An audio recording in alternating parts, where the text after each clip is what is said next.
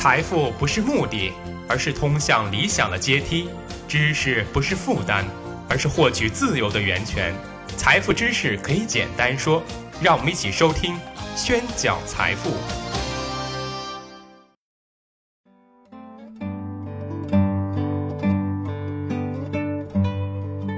欢迎大家收听宣讲财富，我是张宣成。我们上一期啊，详细的介绍了加拿大社会的各种福利。那今天呢，我们就继续聊一聊为什么加拿大能拥有这么完善的社会福利体系。我们说加拿大拥有完善的社会福利是有两个前提的：第一，民主。虽然民主和福利没有直接的关系，但民主却是福利制度产生的前提条件。我们说每一个国家的每一项政策都是通过民主运动的流程产生出来的。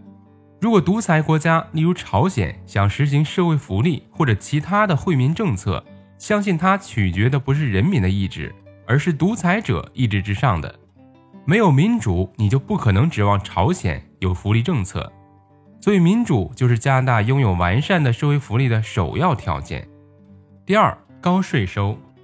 有人说，加拿大的高福利是政客们为了赢得选票而讨好国民采取的一种政治手段。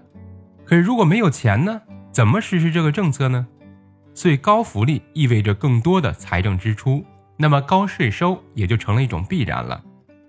加拿大有“万税之国”的称号，这当然是夸张的说法，但加拿大的确是世界上税负最重的国家之一。例如，加拿大最新的两千零一七年的税制，最高税率呢达到百分之五十三点五三，在这期工业国中，只叫榜首的法国。略低百分之一，位居第二。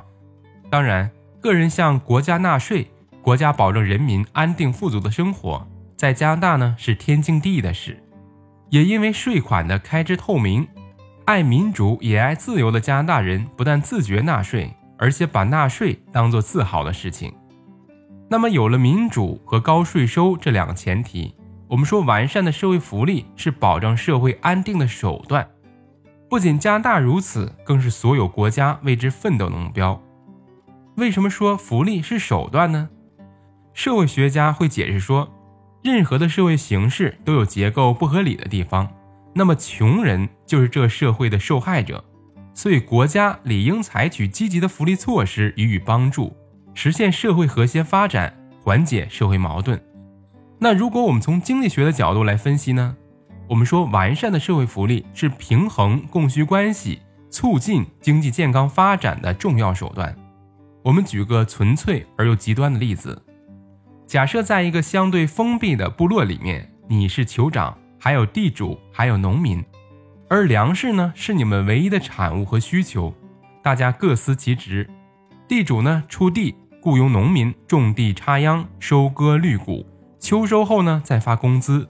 农民在从地主手中买粮食糊口，大家其乐融融，和谐友好。然而有一天呢，地主发明了大型联合播种、插秧、收割一体机，只要一个人驾驶，就可以把所有人的事情都干完了。这时地主呢，当然不会再雇佣太多的人了。那么大部分人没了工作，挣不了工资，也就买不了粮食了。而地主呢，播种了一年的粮食卖不出去了。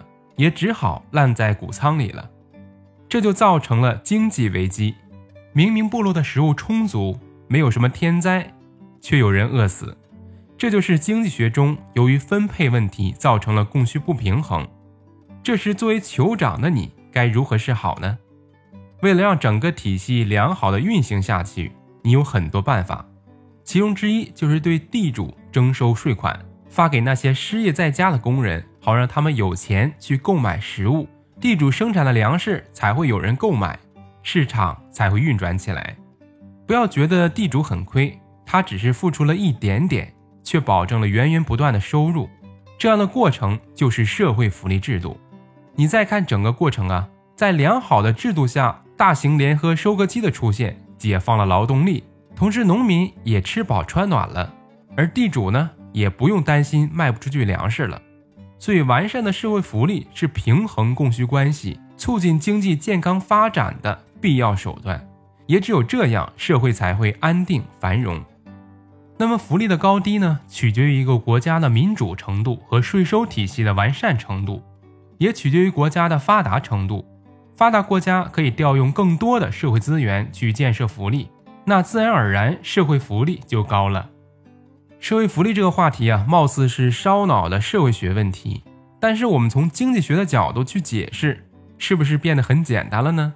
坦率地说，用经济学来解释社会福利的问题，仅仅是冰山一角。也不是一个两个经济效应完全可以解释的，但是我们用经济学去思考，会帮助我们多一个看问题的视角，起码能看到这座冰山，不是吗？